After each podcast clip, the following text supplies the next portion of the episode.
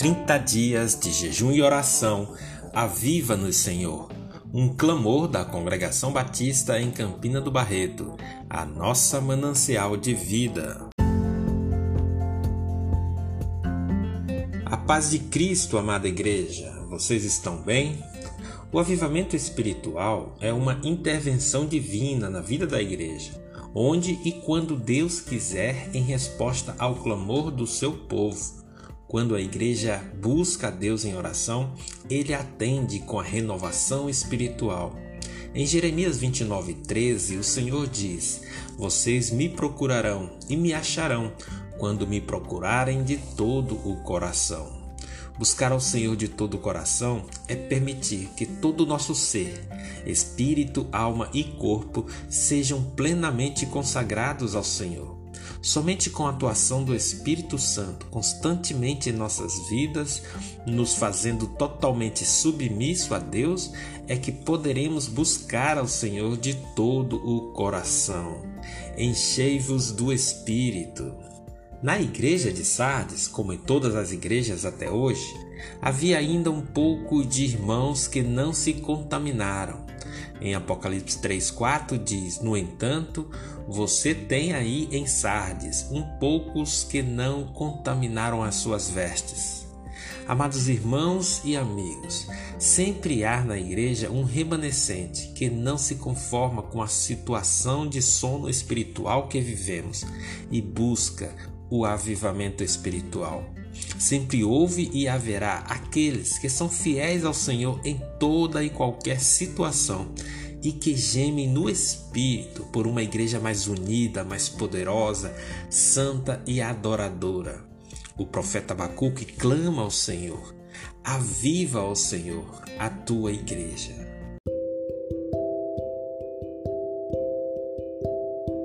Ao que vencer Apocalipse 3, de 4 a 6. No entanto, você tem aí em Sardes uns poucos que não se contaminaram as suas vestes. Eles andarão comigo vestidos de branco, pois são dignos. O vencedor será igualmente vestido de branco. Jamais apagarei o seu nome do livro da vida, mas o reconhecerei diante de meu Pai e dos seus anjos. Aquele que tem ouvidos, ouça o que o Espírito diz às igrejas. A vida cristã está situada em uma batalha espiritual contra as hortes de Satanás. Nenhum crente pense que está isento de ciladas e ataques do inimigo. Em Efésios 6,11 nos diz: vistam toda a armadura de Deus para poderem ficar firmes contra as ciladas do diabo. Mas ao vencedor, o Senhor Jesus nos diz que será vestido de branco e o seu nome estará no livro da vida e que serão reconhecidos por ele diante de Deus e seus anjos. Aleluias! A igreja em Sardes estava vivendo em desobediência consciente à palavra de Deus. Em Apocalipse 3:3 lemos: Lembre-se, portanto, do que você recebeu e ouviu. Obedeça e arrependa-se. O conselho do Senhor Jesus a mim a você, meu irmão e minha irmã, é obedeça e arrependa-se. Desobedecer ao Senhor como um ato isolado já é ruim. Imagine alguém viver em rebeldia consciente. Isto é tentar a Deus. Jesus, em Mateus 4,7, em resposta a Satanás no deserto, disse: também está escrito: Não ponha à prova o Senhor, o seu Deus. Certamente, a igreja em Sardes tinha adotado o modelo de vida à moda deles, onde cada um fazia o que desejava, sem consultar a vontade do Senhor. Por isso o Senhor adverte: Virei a ti como um ladrão, isto é, de repente, inesperadamente. Em Romanos 14, 12 lemos assim: Cada um de nós prestará contas de si mesmo a Deus. O que temos feito? Será que tem agradado a Deus? Meus irmãos, obedecer à palavra de Deus é condição primária para o vencedor. Mas é preciso também ter um coração arrependido. O arrependimento bíblico não é só mudança de mente, mas também de conduta e deve acompanhar o crente em toda a sua vida. O cristão deve arrepender-se como um filho que sabe do amor de seu pai, que supera todo o medo que a transgressão lhe causou, e não como um ímpio que não tem temor a Deus. Temos dito durante todas as reflexões desta terceira temporada que a essência do verdadeiro avivamento espiritual é arrependimento de pecados e uma intensa busca por maior comunhão com Deus. Isso significa que o crente não pode se misturar com o mundo. Em Salmos 1, versículos 1 e 2, a palavra de Deus diz: Como é feliz aquele que não segue o conselho dos ímpios não imita a conduta dos pecadores e nem se assenta na roda dos zombadores. Ao contrário, sua satisfação está na lei do Senhor e nessa lei medita dia e noite. Como também vemos em Romanos 12, versículo 2: Não se amoldem ao padrão deste mundo, mas transformem-se pela renovação da sua mente, para que sejam capazes de experimentar e comprovar a boa, agradável e perfeita vontade de Deus. Para experimentar e comprovar a boa, agradável e perfeita vontade de Deus, precisamos evitar os conselhos dos ímpios, não imitar a conduta dos pecadores e muito menos assentar com zombadores de Deus. Amados irmãos e amigos, isto é muito sério. Aos vencedores, ou seja, aqueles que não se contaminaram, Jesus afirma que com ele andarão de branco, pois são dignos. Isso significa viver em retidão e justiça. Você tem perseverado como um vencedor na batalha da vida cristã? Tem vestido a armadura de Deus para vencer o dia mal e permanecer firme? Quem tem ouvidos, ouça o que o Espírito diz às igrejas. Ouvir não se refere apenas ao ato da percepção dos sons, mas de fazer o que Deus ordena em Sua palavra, que é arrependimento e obediência.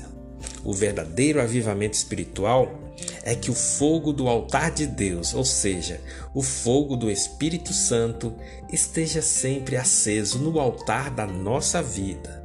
Enquanto formos pequenos em nós mesmos, Deus nos revelará para o seu serviço e o seu louvor. Irmãos, não apague o Espírito Santo de Deus. Deixe-se encher dele em tua vida. Oremos.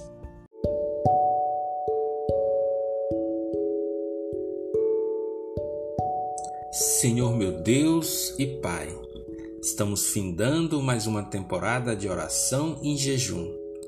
Muito obrigado, meu Deus. Nosso clamor é que possamos renovar nossa fé para vivermos um verdadeiro avivamento conforme a tua palavra nos ensina. Senhor, te pedimos, derrama do teu espírito em nossas vidas. Aviva-nos, Senhor. Amém.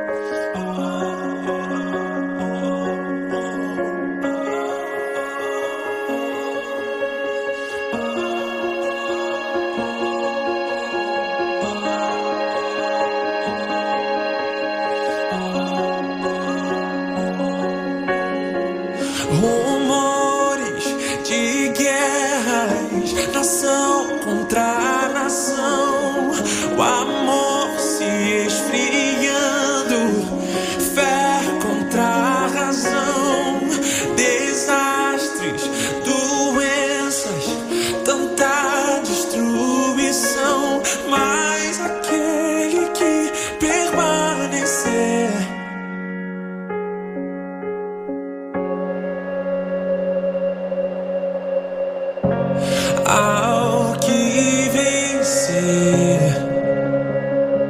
matarei a fome, dar-te-ei da árvore da vida. Ao que vencer, será coroado, darei a coroa.